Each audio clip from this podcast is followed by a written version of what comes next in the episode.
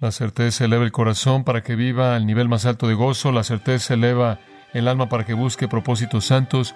La certeza eleva el corazón con canciones de alabanza, de gratitud.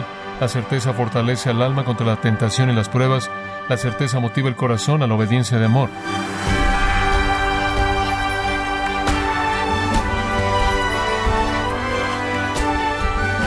Bienvenido a otra edición de Gracia a vosotros con el pastor John MacArthur. El mundo inconverso cree que un cristiano es aquel que asiste a la iglesia, lee la Biblia diariamente, ora con frecuencia y ayuda a los pobres. Pero la Biblia nos dice que un cristiano es alguien que tiene el Espíritu Santo. Entonces, ¿cómo puede usted saber si tiene el Espíritu Santo? ¿Cómo saber si es un cristiano verdadero?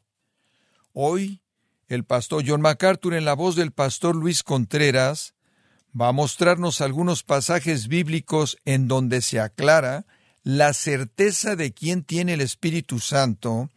Nos encontramos en la serie Mitos acerca de la salvación, no se lo pierda, aquí en gracia a vosotros.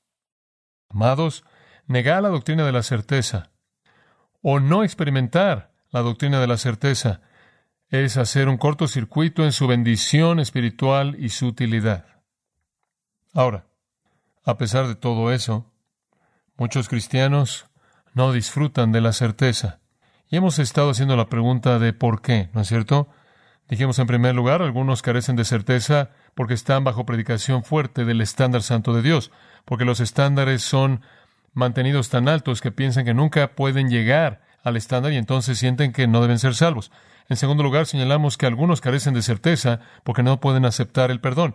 Piensan que son demasiado malos, lo que han hecho es demasiado terrible y simplemente no pueden creer que podrían ser perdonados. Algunos carecen de certeza porque no comprenden el Evangelio. Simplemente no entienden la naturaleza del Evangelio y lo que el Señor ha provisto. Y en el lugar del conocimiento se vuelven objeto de la tiranía de sus emociones. En cuarto lugar, algunos carecen de certeza porque no conocen el momento exacto de su salvación. Y debido a que no pueden identificar un momento, piensan que quizás no sean salvos. En quinto lugar, algunos carecen de certeza porque todavía sienten la carne fuerte y se preguntan si tienen una nueva naturaleza. Debido a que la atracción del pecado y de la carne es tan fuerte, se preguntan si realmente son una nueva criatura. Y número seis, algunos carecen de certeza porque no ven la mano de Dios en todas sus pruebas. En otras palabras, cuando las cosas salen mal, piensan que Dios los ha abandonado en lugar de que Dios está usando eso para su crecimiento. Ahora, eso todo es repaso.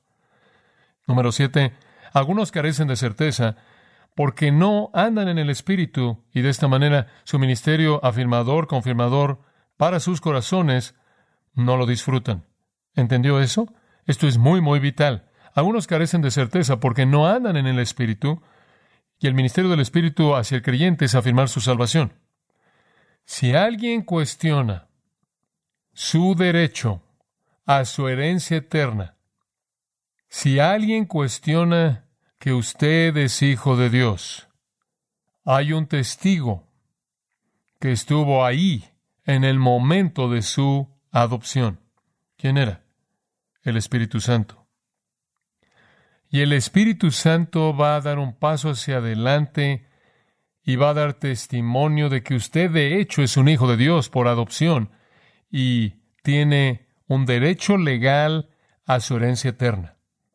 Entonces es el ministerio del Espíritu Santo dar testimonio de la legitimidad de mi adopción en la familia de Dios y mi derecho a una herencia eterna. ¿No es eso una verdad maravillosa?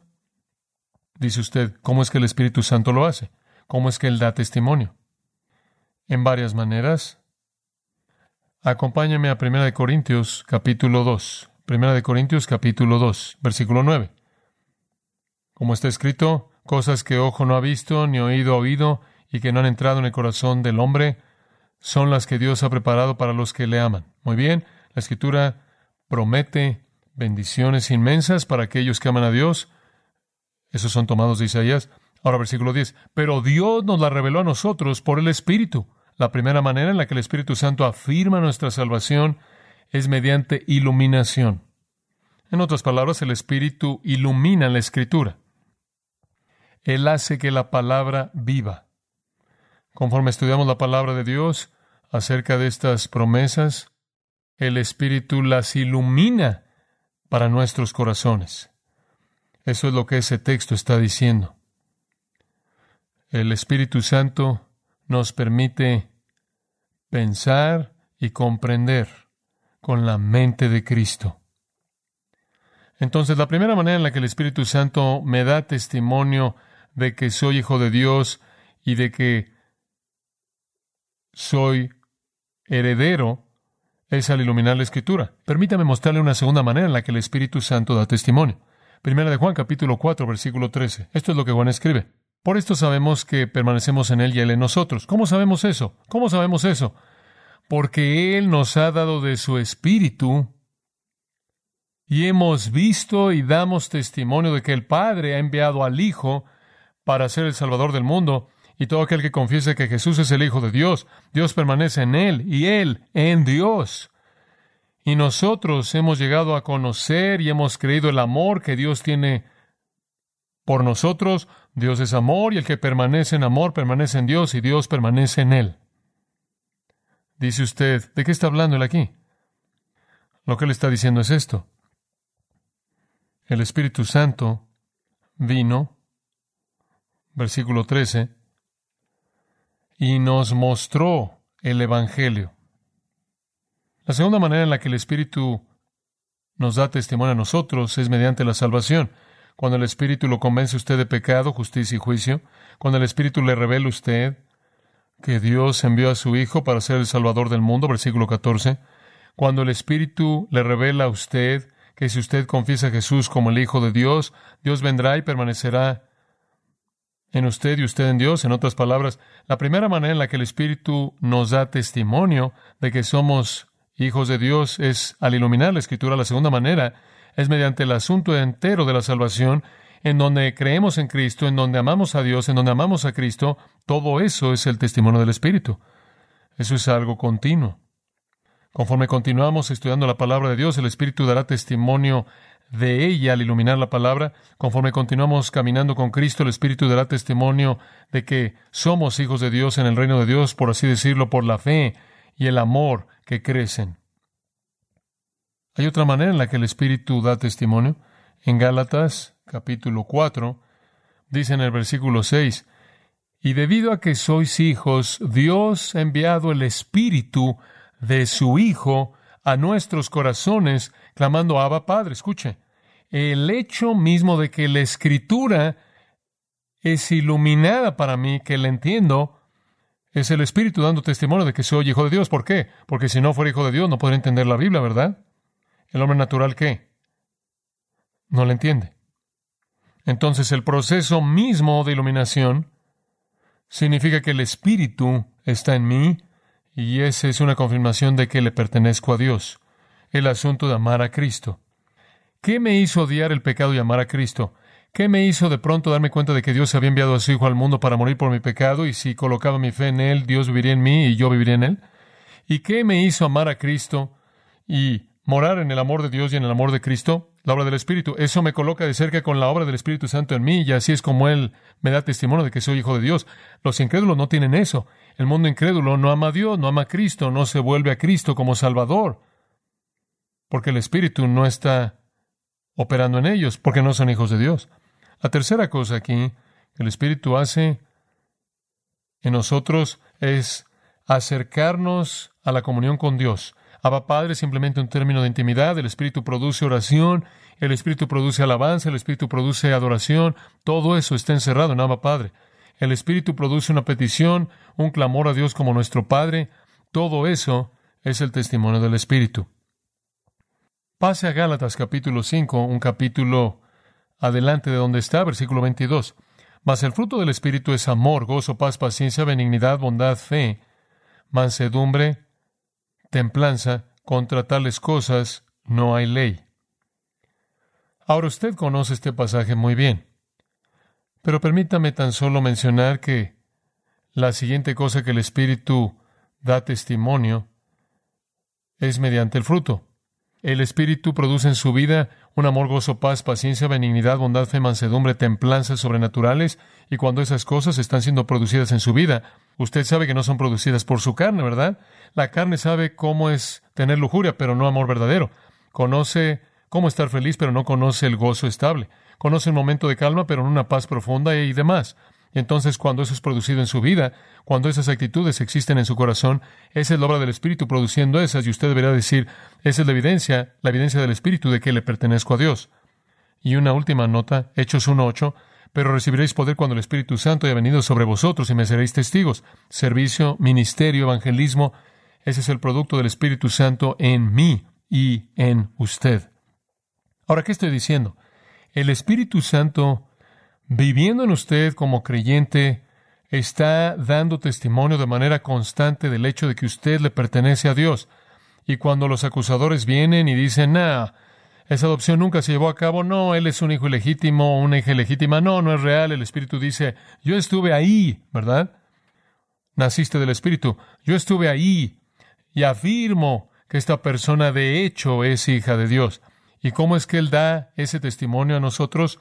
Al iluminar la palabra de Dios, la cual no hace para un incrédulo, al llevarnos a una fe y amor mayores hacia Dios y Cristo, al llevarnos a una comunión íntima con Dios en oración, petición, alabanza, adoración, al producir en nuestras vidas esas gracias que son características de una naturaleza redimida, y al hacernos eficaces en el servicio. Entonces, cuando usted habla del Espíritu dando testimonio con nuestro Espíritu de que somos los hijos de Dios, no espera alguna pequeña voz en su cabeza que diga, sí, lo eres, sí, lo eres, sí, realmente eres un cristiano. No. No, el Espíritu Santo no va a cuchichear entre sus oídos. Él usa esos medios para iluminar su mente acerca de la realidad de su condición espiritual. Me encanta lo que Tomás Brooks escribió el Espíritu es el gran revelador de los secretos del Padre. Él yace en el seno del Padre, Él conoce todo nombre que está escrito en el libro de la vida, Él está mejor familiarizado con las operaciones internas del corazón de Dios hacia pecadores pobres, Él es el gran consolador y el único señador de almas hasta el día de la redención. Si usted entristece por su pecado deliberado al único que puede hacer que usted esté contento, entonces ¿quién va a hacer que usted esté contento? Ese es el punto. Si el Espíritu hace todo eso y usted entristece al Espíritu o apaga al Espíritu, o no anda en el Espíritu sino en la carne, usted corta ese ministerio. Esa es la razón por la que la gente carece de certeza.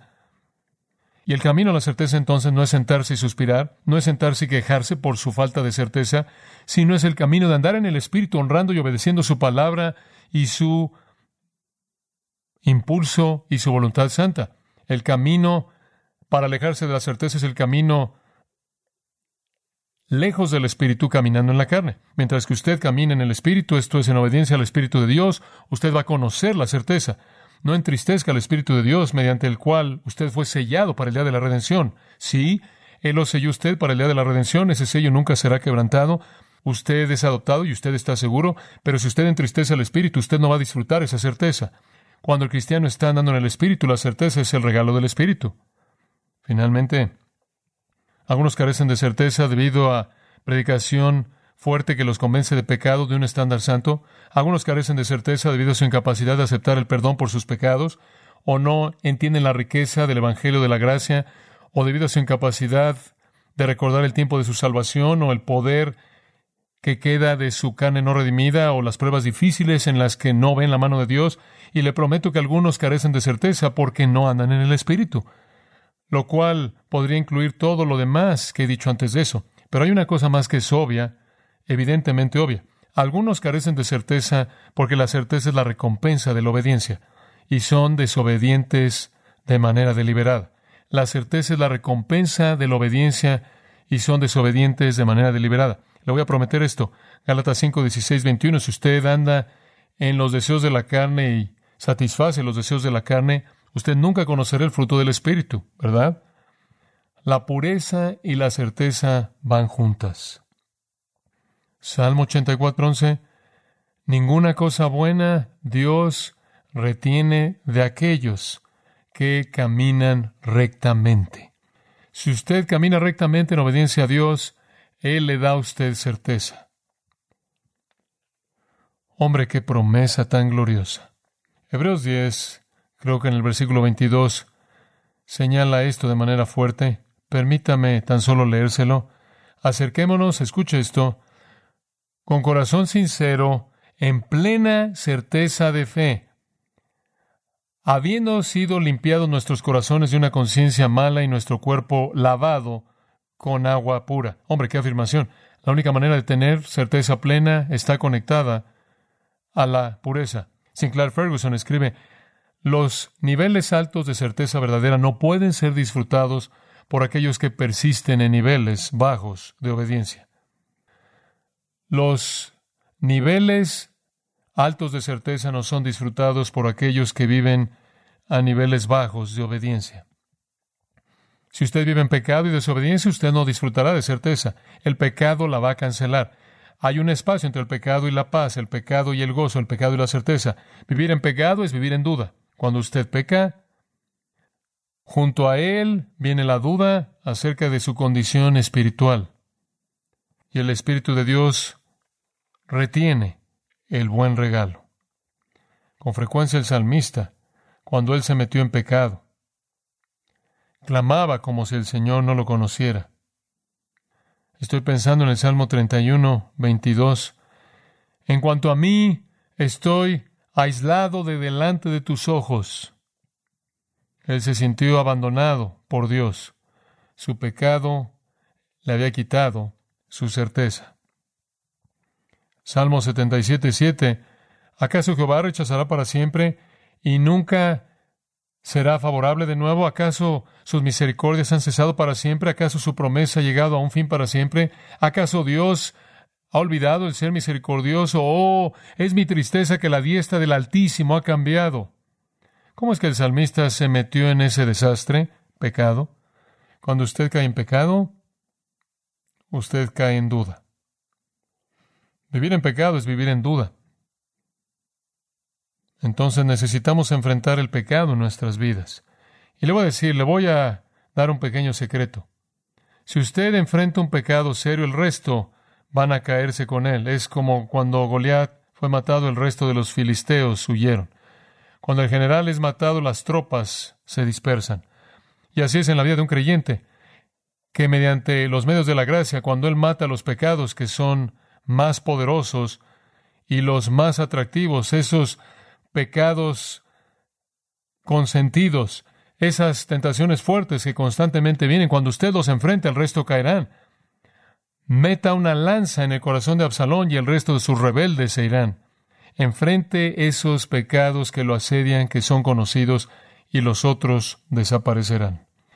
Pero en donde hay pecado, habrá una lucha tremenda por la certeza. Escucha el testimonio personal de Carlos Spurgeon.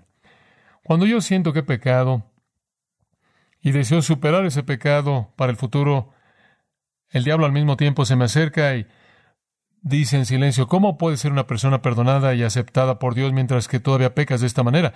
Si escucho esto, termino en desesperanza. Si continúo en ese estado, termino sin esperanza alguna y cometo el pecado con mayor frecuencia que antes. Pero la gracia de Dios entra y le dice a mi alma, tú has pecado, pero Cristo no vino a salvar pecadores. Tú no eres salvo porque tú eres justo, porque Cristo murió por los impíos. Y mi fe dice, aunque he pecado, tengo abogado para con el Padre Jesucristo el justo, y aunque soy culpable, sin embargo, por la gracia soy salvo y soy todavía un hijo de Dios. Y que entonces, porque las lágrimas comienzan a caer y digo, ¿cómo es que podría llegar a pecar contra mi Dios que ha sido tan bueno conmigo? Ahora venceré ese pecado y me fortalezco para pelear con el pecado mediante la convicción de que soy hijo de Dios.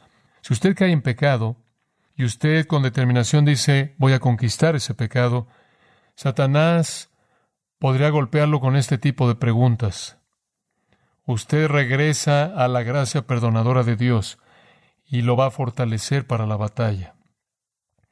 Sea cual sea la causa por la pérdida de certeza, sea lo que sea que lo hace dudar a usted, sea lo que sea que hace que usted pierda su gozo y se vuelva inútil en el servicio cristiano, vacío en la adoración, frío en la alabanza, sin pasión en la oración, vulnerable a los falsos maestros, Sean cuales sean los problemas, hay una cura. La cura es andar en el Espíritu, la cura es caminar en obediencia. Estaba leyendo un libro titulado El interés del cristiano, escrito por Thomas Guthrie, y conforme lo leía, en su típico estilo de catecismo de preguntas y respuestas, como él enseña, comencé a seguir sus pensamientos y algunos de los míos, y entonces preparé un pequeño catecismo, un pequeño proceso de preguntas y respuestas, y vamos a cubrir este pequeño catecismo conforme llevamos las cosas a una conclusión. Así es como todo el mundo aprendía en los tiempos antiguos mediante un catecismo, y algunos de ustedes probablemente fueron creados en uno en su vida espiritual y trasfondo. Pero esto va a resumir lo que hemos estado diciendo de la certeza. Muy bien, vamos a embarcarnos en nuestro pequeño catecismo juntos. Voy a hacer la pregunta y usted da la respuesta. Muy bien, pregunta, ¿cuál es el deber esencial que una persona tiene en este mundo? Consumar una relación salvadora con el Señor Jesucristo, lo cual es reconocer su obra en la cruz y su resurrección de los muertos como la expiación satisfactoria para el pecado y caminar conforme a esa relación. Pregunta, ¿acaso no todos los miembros de la Iglesia tienen una relación salvadora como esa con el Señor Jesucristo? No, solo aquellos que son verdaderamente salvos. Pregunta, ¿cómo puedo estar seguro de que tengo esa relación salvadora? El Señor habrá llevado a cabo en su alma, en el alma de usted, su propia voluntad soberana, ese llamado eficaz de traerlo a sí mismo mediante una obra de convicción y humillación, de tal manera que usted habrá descubierto su pecado y miseria y estará agitado de manera tan seria y amenazado por ello que usted anhela el Salvador. Pregunta, ¿cómo puedo saber si he descubierto de manera suficiente y he admitido mi pecado y miseria? Por el hecho de que usted va a tomar la salvación en su corazón por encima de cualquier otra búsqueda en la vida, como para buscarla por encima de cualquier otra cosa. Va a ser que usted no busque algún alivio del pecado y la culpabilidad aún en el mejor de los tiempos. Va a ser que Cristo, quien es el Redentor, sea muy preciado para su alma va a ser que usted tema el pecado, se arrepienta y busque ser salvo en los términos de Dios. Pregunta, ¿por qué otro medio puedo discernir una relación salvadora con Cristo? Mediante un afecto fuerte y serio que busca a Cristo como Él es dado a conocer en el Evangelio. Este amor es creencia salvadora. Pregunta, ¿cómo sabré si el afecto de mi corazón hacia Él es genuino y mi fe es fe verdadera salvadora? Cuando su corazón lo busca en fe salvadora verdadera, su alma estará satisfecha con Cristo únicamente y por encima de todo lo demás y en todos sus oficios para gobernar y enseñar como también salvar y está satisfecha en aferrarse a Él sin importar el costo. Pregunta, ¿hay otras marcas de una relación salvadora con Cristo?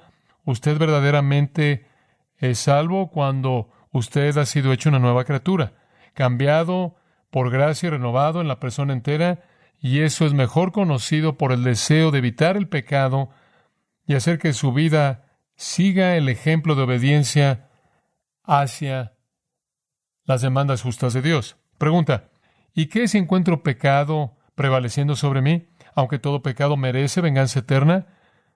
Si usted confiesa regularmente sus pecados con arrepentimiento genuino y con vergüenza ante Dios, huyendo a Cristo por perdón por toda iniquidad conocida y desconocida, Él le va a conceder a usted misericordia y perdón, porque usted está en gracia y su salvación está segura para siempre. Pregunta, ¿y qué si mis pecados son serios y repetidos?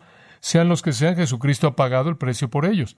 De tal manera que si usted de manera sincera y diligente se ha vuelto a Él en fe arrepentida, usted nunca entrará en condenación. Además, su provisión de gracia para aquellos que creen incluye poder para vencer el pecado y vivir de manera justa. Pregunta, ¿acaso la fe únicamente es el requisito para la salvación? La fe es la respuesta sobre la cual Dios ofrece paz y perdón a los hombres, pero la fe, si es genuina, no estará sola en el alma, sino que siempre estará acompañada de arrepentimiento verdadero y un deseo pronto por conformar su vida a la voluntad y camino de Dios. Pregunta, ¿cómo puedo estar seguro de que sellado mi destino eterno con el Señor Jesucristo, exprese con su boca a Dios lo que el Espíritu Santo mediante la Escritura lo ha llevado a creer a usted en su corazón. Pregunta, ¿cómo hago eso? Considere su pecado y su condición perdida y el remedio ofrecido por Jesucristo. Ceda su corazón para que esté contento con eso y desee ese remedio y hable con Dios para que usted reciba al Señor Jesucristo y su regalo de salvación y entréguese a Él para ser salvo a la manera del Evangelio sin reservas. Pregunta, ¿cuál es la consecuencia de una relación como esa?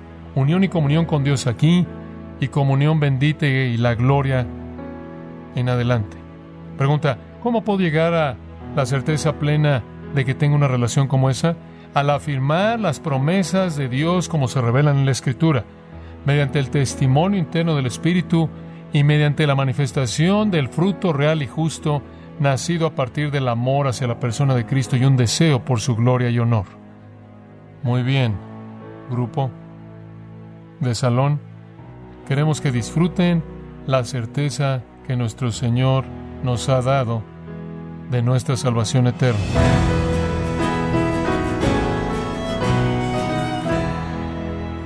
Ha sido John MacArthur mostrándonos en la palabra de Dios cuatro formas con las que puede tener certeza de que tiene el Espíritu Santo. Esta es la serie práctica que está escuchando y se titula Mitos acerca de la salvación en gracia a vosotros. Estimado oyente, quiero recomendarle el comentario MacArthur del Nuevo Testamento de Primera de Pedro a Judas, donde John MacArthur le enseña las escrituras mostrándole el contexto de los pasajes de estas cartas, siguiendo el desarrollo y razonamiento de los escritores bíblicos. Puede adquirir este comentario teológico en la página gracia.org o en su librería cristiana más cercana. Recordándole que puede descargar todos los sermones de esta serie Mitos acerca de la salvación así como todos aquellos que he escuchado en días, semanas o meses anteriores, animándole a leer artículos relevantes en nuestra sección de blogs, ambos en gracia.org. Si tiene alguna pregunta o desea conocer más de nuestro ministerio, como son todos los libros del pastor John MacArthur en español, o los sermones en CD, que también usted puede adquirir, Escríbanos y por favor mencione la estación de radio por medio de la cual usted nos escucha en gracia a vosotros. Es importante conocer no solo el país y ciudad de donde usted nos escucha, sino también la radio. Para quienes contactan nuestro ministerio por primera vez, pueden solicitar una copia del mensaje de promoción sin costo alguno, un mensaje por oyente únicamente. Si usted vive en los Estados Unidos o Puerto Rico, escríbanos a Gracia Vosotros, P.O. Box 4000, Panorama City, California 91412. O puede escribirnos a través del siguiente correo electrónico radio arroba gracia.org. Esto ha sido todo y en nombre de John MacArthur y del personal de este organismo, queremos darle las gracias por su tiempo y sintonía, invitándole para que nos acompañe en la próxima edición y juntos desatar la verdad de Dios un versículo a la vez, aquí en Gracia a Vosotros.